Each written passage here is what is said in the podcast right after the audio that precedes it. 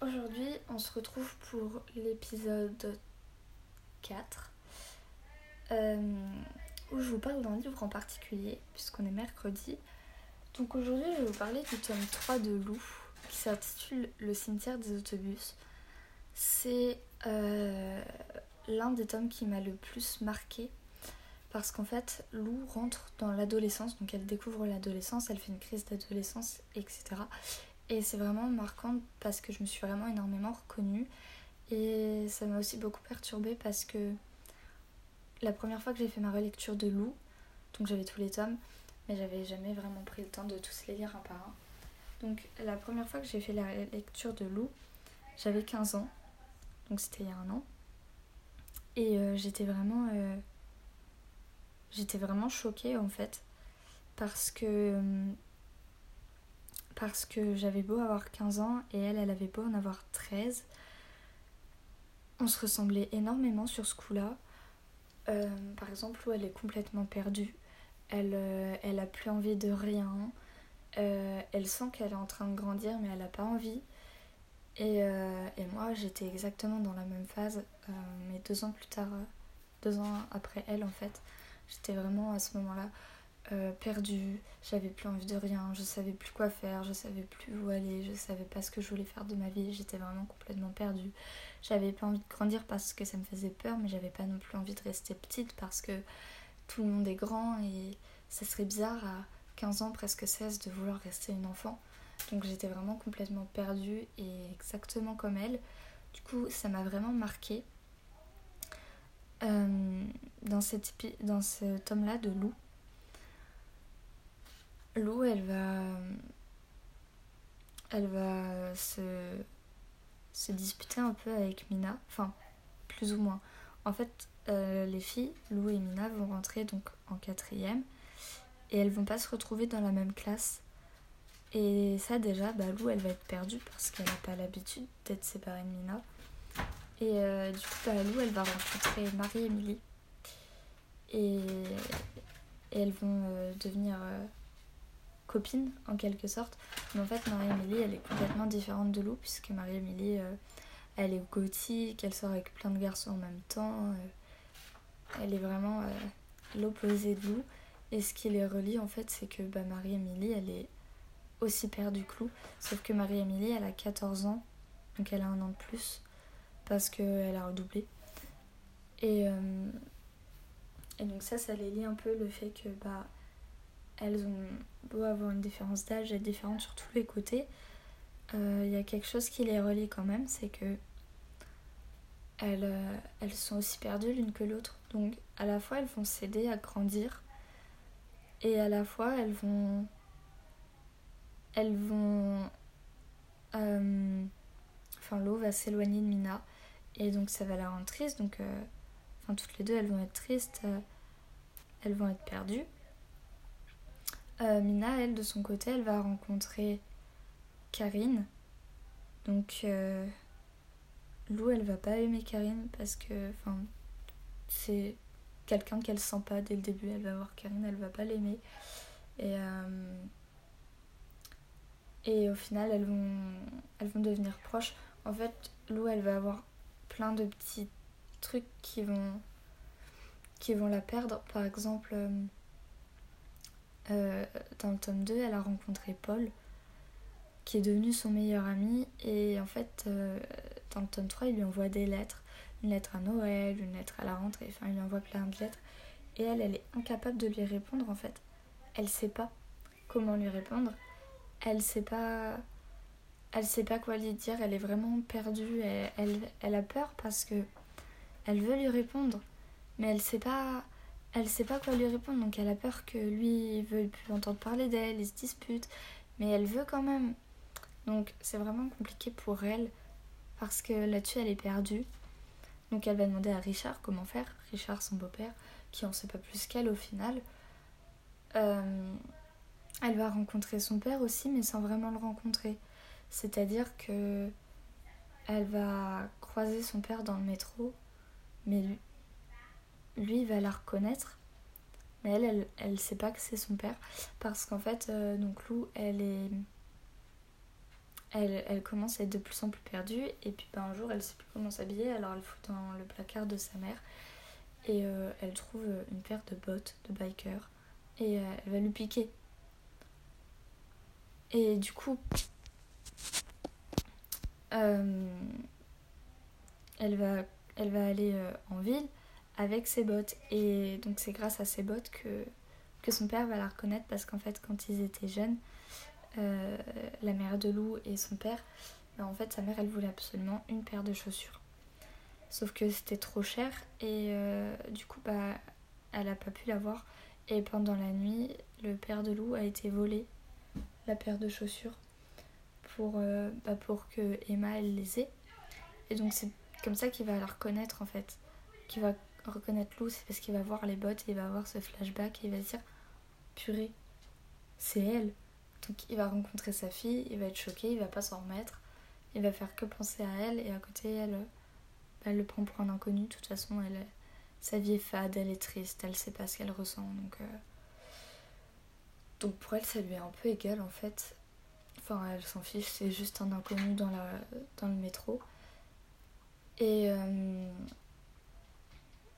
et puis après, euh, ben, elle va se rendre compte que elle est incapable de se concentrer sur une activité de plus de deux minutes, mais par contre elle peut rester des heures allongée à regarder le plafond.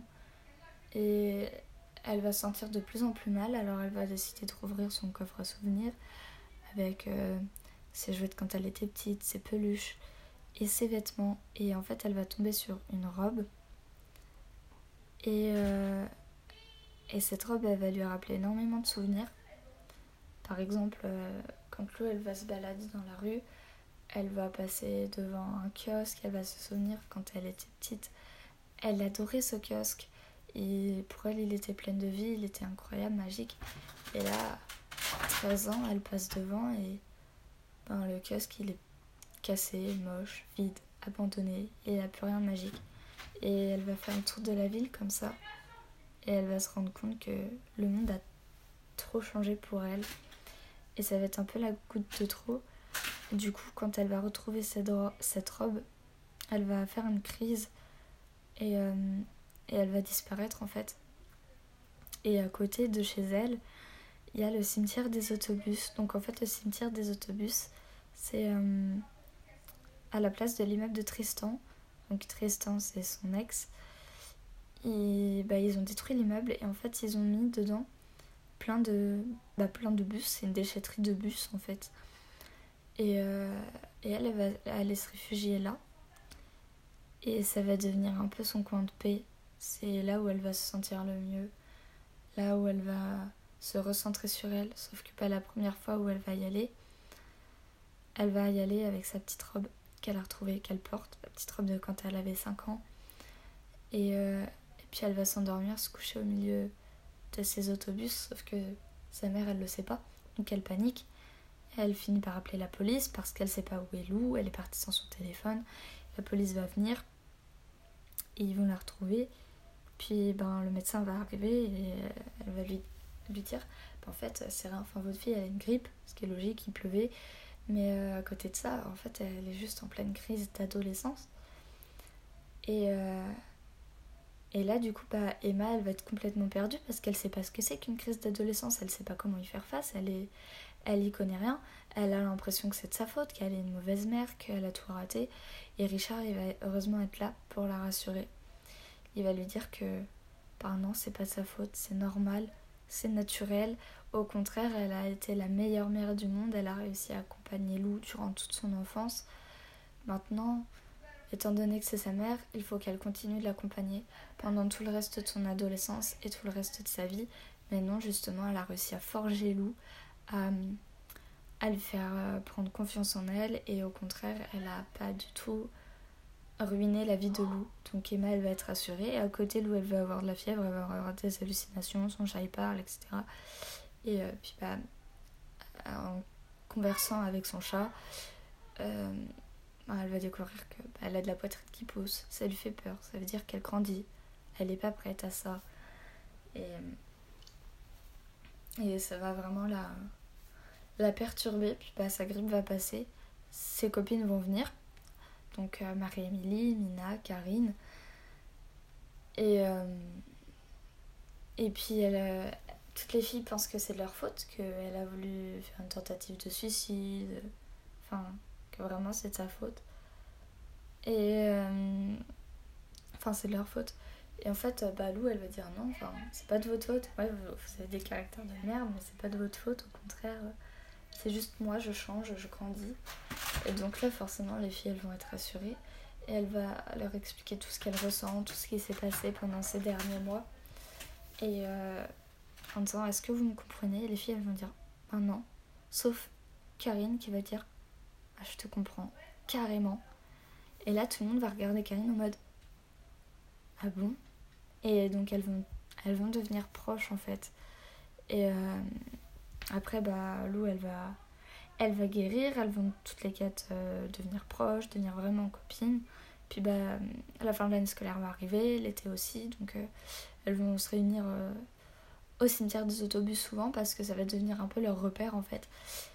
Et surtout, ça devient le havre de paix de Lou durant, durant toute cette année. Et à la fin, du coup, pour fêter l'été, avec, euh, elle va inviter toute leur famille. Donc euh, Mina, elle va inviter ses parents, Karim va inviter ses parents, Marie-Émilie va inviter ses parents, puis euh, ils vont tous organiser un grand barbecue, une grande fête au cimetière des autobus. Et, et là, on va apprendre que... Enfin, on va apprendre...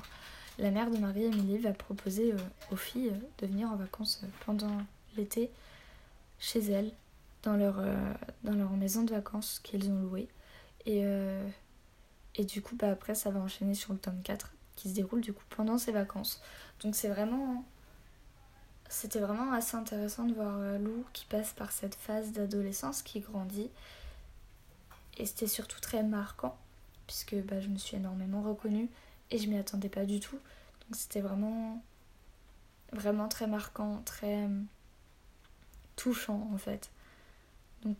J'ai beaucoup, beaucoup aimé euh, ce, cette partie-là de l'histoire. Enfin, il y en a, il y en a d'autres après qui ont suivi de Tom que j'ai beaucoup aimé. Mais celui-là reste, euh, reste vraiment un de mes préférés parce que ben, je l'ai lu à un moment où moi-même j'étais complètement perdue et j'avais besoin d'aide, enfin d'aide, de, d'entourage, de personnes qui me soutiennent et c'était pas le cas à ce moment-là. Donc Lou, ça m'a vraiment aidé, ça m'a permis de grandir, de comprendre que ça fait peur mais c'est normal et de reprendre confiance en moi. Donc euh, vraiment ça a été une lecture vraiment très bénéfique, très intéressante et qui m'a beaucoup rattachée à Lou en fait. Je sais pas si vous l'avez lu et si vous l'avez lu, est-ce que vous avez ressenti cette partie-là, enfin cette euh, sensation d'être vraiment lié à Lou ou pas? Ah, ça dépend peut-être aussi de votre âge. Si vous l'avez lu à 13 ans comme elle, peut-être que vous êtes plus reconnu que si vous lisez à 30 ans aujourd'hui. Je sais pas. En tout cas, moi j'ai vraiment été très très marquée. Lou, je l'ai découvert en CE1. Donc j'avais 7 ans. J'ai découvert euh, Lou, je crois que c'était par le tome 2 justement. Et j'avais pas vraiment suivi. Enfin, après j'avais lu le tome 1. Puis après, il y a le tome 4 qui est sorti, j'avais lu le tome 4. Puis le tome 6 est sorti, j'avais lu le tome 6. Mais voilà, je lisais tous les deux tomes en fait. Et j'avais jamais vraiment rattaché que ils étaient liés. Et j'ai pas du tout le souvenir comment ils ont atterri en entier tous dans ma bibliothèque. Puisque je me souviens donc que quand j'étais en troisième, donc j'avais 14 ans, c'était en 2018. Le tome 8 euh, est sorti, donc le dernier tome. Et là, j'étais vraiment très excitée de l'avoir, j'avais vraiment très hâte, donc je l'ai eu. Et après, en fait, je crois que j'ai. Je crois que je les avais déjà tous. Mais je sais pas comment. Enfin, j'ai vraiment aucun souvenir de les avoir achetés, d'avoir commencé la collection. Vraiment, j'ai un souvenir que je les lisais à l'école quand je les trouvais dans la bibliothèque mais j'ai pas le souvenir de les avoir achetés ou qu'on me les ait offerts. C'est dans ma tête comme si qu'ils étaient apparus du jour au lendemain dans ma bibliothèque parce que j'ai vraiment ce souvenir que je les lisais en primaire et ce souvenir que en troisième, j'étais excitée à l'idée euh, d'avoir le tome 8, le, ouais, le tome 8 qui allait sortir, enfin vraiment. Mais je me souviens pas quand j'ai acheté les autres. Et c'est très bizarre, c'est très flou et très bizarre. Et vraiment, c'est perturbant. Et euh, l'année dernière, donc quand j'ai lu Lou, quand je les ai vraiment tous relus, parce que bah, je m'en souvenais pas de l'histoire, vu qu'ils sont apparus comme ça dans mes mains. Et, euh, et ben en fait, c'était donc au premier confinement. Et euh, le soir, donc c'était un peu l'été avant l'heure. Et le soir, j'avais besoin de ce sentiment d'apaisement que je n'avais pas. Et j'ai commencé donc à méditer à l'extérieur de chez moi. Donc on n'avait pas droit de sortir sauf avec attestation. Et j'avais un parc de jeux pour enfants qui était pas loin avec euh, un terrain de pétanque. Et en fait, tous les soirs, je me faisais une attestation. Et j'allais à ce terrain de pétanque. Il était 21h. Hein. Donc euh, le soleil commençait à se coucher. Et j'allais sur ce terrain de pétanque et je m'asseyais en tailleur. Je fermais les yeux et je méditais. Pendant 5 minutes à peine. Et je repartais chez moi, mais je me sentais tellement mieux, tellement apaisée. Et c'était vraiment magique en fait ce moment. Et je me dis, si j'avais pas Lulou, bah, ça me serait pas venu à l'esprit de méditer comme ça. Donc c'était vraiment assez agréable. Et après j'ai gardé euh, pendant tout l'été cette, euh, cette habitude d'aller au parc le soir. Sauf que j'y allais plus pour méditer. J'ai fait ça pendant un mois et après j'y allais plus pour méditer. Mais j'y allais toujours à 21h et je me posais sur un banc et je fixais juste l'horizon, le ciel et et j'écoutais les bruits autour de moi, les gens qui parlent, les oiseaux, et c'était vraiment encore plus ressourçant de s'incruster dans le moment présent et de capter tout ce qui se passe autour de nous. Ça m'aidait vraiment à réaliser ben, le monde, tout ce qui se passait, c'était vraiment incroyable, un moment très très agréable et j'ai fait ça jusqu'à octobre. Et après j'ai déménagé et j'ai pas retrouvé de coin qui était mon cimetière des autobus parce que Sparks le soir c'était mon cimetière des autobus mais ben, depuis que j'ai déménagé j'ai pas retrouvé ce cimetière des autobus cette paix. Enfin c'est vraiment différent. Et je me dis aussi j'ai grandi entre temps j'ai pris conscience des choses. Et à la fois quand je me souviens de ça j'ai peur. Je me dis purée si j'ai grandi comme ça. Enfin c'est triste ça me fait peur. À côté je me dis c'était bénéfique, j'en avais besoin, j'ai changé, je suis devenue une meilleure personne encore. Donc à la fois ça me fait peur et à la fois c'est agréable. Et je sais pas si vous, ben vous avez ressenti la même chose, enfin la même chose non, mais je veux dire, est-ce que vous aussi vous avez eu ce cimetière des autobus suite à cette lecture ou même avant? Est-ce que vous avez eu à un moment ce besoin de vous retrouver en paix avec vous-même et de reprendre conscience du moment présent? Moi, j'ai eu ce, j'ai eu ce besoin pendant le premier confinement parce que c'était mort, il n'y avait plus personne qui sortait, c'était vraiment quelque chose de différent, quelque chose que je connaissais pas et j'en ai profité. Et tous les soirs, je vous dis, je sortais, soit, alors le plus souvent, j'allais au parc pour méditer, ou parfois j'allais sur un parking parce que en face de chez moi, il y avait le Super U. Et euh, j'allais sur le parking et il y avait personne. Alors, soit je faisais du skateboard, parce que j'apprenais, soit je, je dansais, je criais, je chantais. Enfin, c'était vraiment agréable parce que c'était mort. Donc je découvrais une nouvelle vision de la ville qui était pas flippante en fait parce que quelque chose que dont j'ai peur c'est le soir quand il commence à faire noir ben, j'ai peur de tout ce qui pourrait rôder les dealers les agresseurs enfin dans ma dans ma ville, il n'y en a pas. Enfin, des dealers peut-être, je ne sais pas, je sors pas après 21h. De toute façon, il y a le couvre-feu, mais en tout cas, euh, des gens euh, bizarres, il n'y en avait pas. Et, euh, et du coup, c'était rassurant en fait. Sortir, découvrir une autre facette du monde que je connaissais pas parce qu'avant j'avais peur de sortir à cette heure-là. Bah, c'était rassurant. Et en même temps, à cette époque-là, j'ai découvert la Miracle Morning. Donc le matin, je me levais à 5h du matin à 7 heures, j'allais dehors, je m'asseyais pareil sur un banc, puis je regardais le lever de soleil, je regardais le monde se réveiller. Et le soir, je ressortais à 21h et je regardais le monde se coucher. Et je profitais de ces instants de solitude qui me permettait de me ressourcer, de prendre conscience de l'instant présent et de prendre conscience de moi. Et c'était une sensation hyper agréable. Et sans la lecture de Lou, je pense pas que cette sensation, je l'aurais découverte en fait. Donc, euh, donc ça m'a vraiment permis de grandir, d'évoluer et de prendre conscience de ce qui m'entoure. Et, euh, et puis au jour d'aujourd'hui, j'ai pu ce cimetière des autobus. Et je sais pas si j'en ai vraiment encore besoin. Mais j'aime toujours sortir le soir, me promener, me poser. Et puis souvent, bah, avec le couvre-feu, c'est 18h. Je vais euh, au City Stade à côté de chez moi et je regarde les enfants jouer. Ça les intrigue que je sois seule et que je les regarde. Mais c'est agréable d'avoir le soleil qui tape, qui chauffe et d'avoir ces bruits alentour. Et vraiment, c'est quelque chose qui m'a permis de.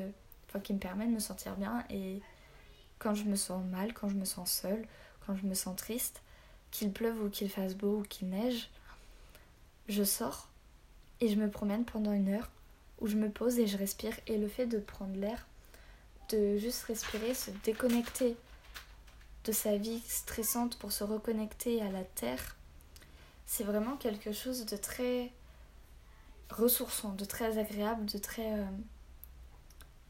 reconnaissant en fait. Enfin, j'en suis très reconnaissante. C'est vraiment quelque chose dont j'avais besoin. Et, euh, je suis vraiment très curieuse de savoir si vous aussi vous avez eu à un moment dans votre vie ce besoin de solitude et de vous ressourcer grâce à la lecture de Lou ou même avant ou après. Je, je suis curieuse. Je sais que vous ne pouvez pas forcément répondre, mais est-ce que demandez-vous, même vous-même, est-ce que à un moment dans votre vie, vous avez eu ce besoin de vous retrouver seul, de vous ressourcer, d'être reconnaissant de la terre, de prendre conscience de l'instant présent? Est-ce que vous avez eu ce moment? Et, euh, et si oui, ben souvenez-vous-en, souvenez-vous que c'était agréable à ce moment-là, que vous avez aimé, et soyez-en hyper reconnaissant en fait parce que même si ça peut toujours arriver aujourd'hui, ces moments-là, c'est toujours ça a toujours été cette première expérience qui a été la plus marquante et, et dont on en est souvent le plus fier. Donc, euh, donc voilà, si vous, ça vous a été un moment très bénéfique aujourd'hui, soyez-en très reconnaissant d'avoir eu ce moment qui au final vous a sûrement inconsciemment permis d'évoluer. Voilà, en tout cas, du coup, euh, je vous ai un peu raconté vite fait euh, donc, le tome de loup et les effets que ça a eu sur moi. J'espère que ça vous a intéressé. Si ça se trouve, ça vous a fait réaliser, je sais pas, certaines choses. Je sais pas.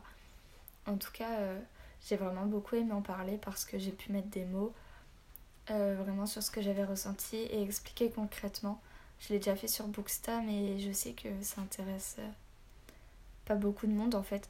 Enfin, les gens, ils en ont un peu rien à faire de ce que Lou, ça a pu me faire euh, ressentir. Et le fait de l'exprimer à voix haute, comme ça, ça me permet de vraiment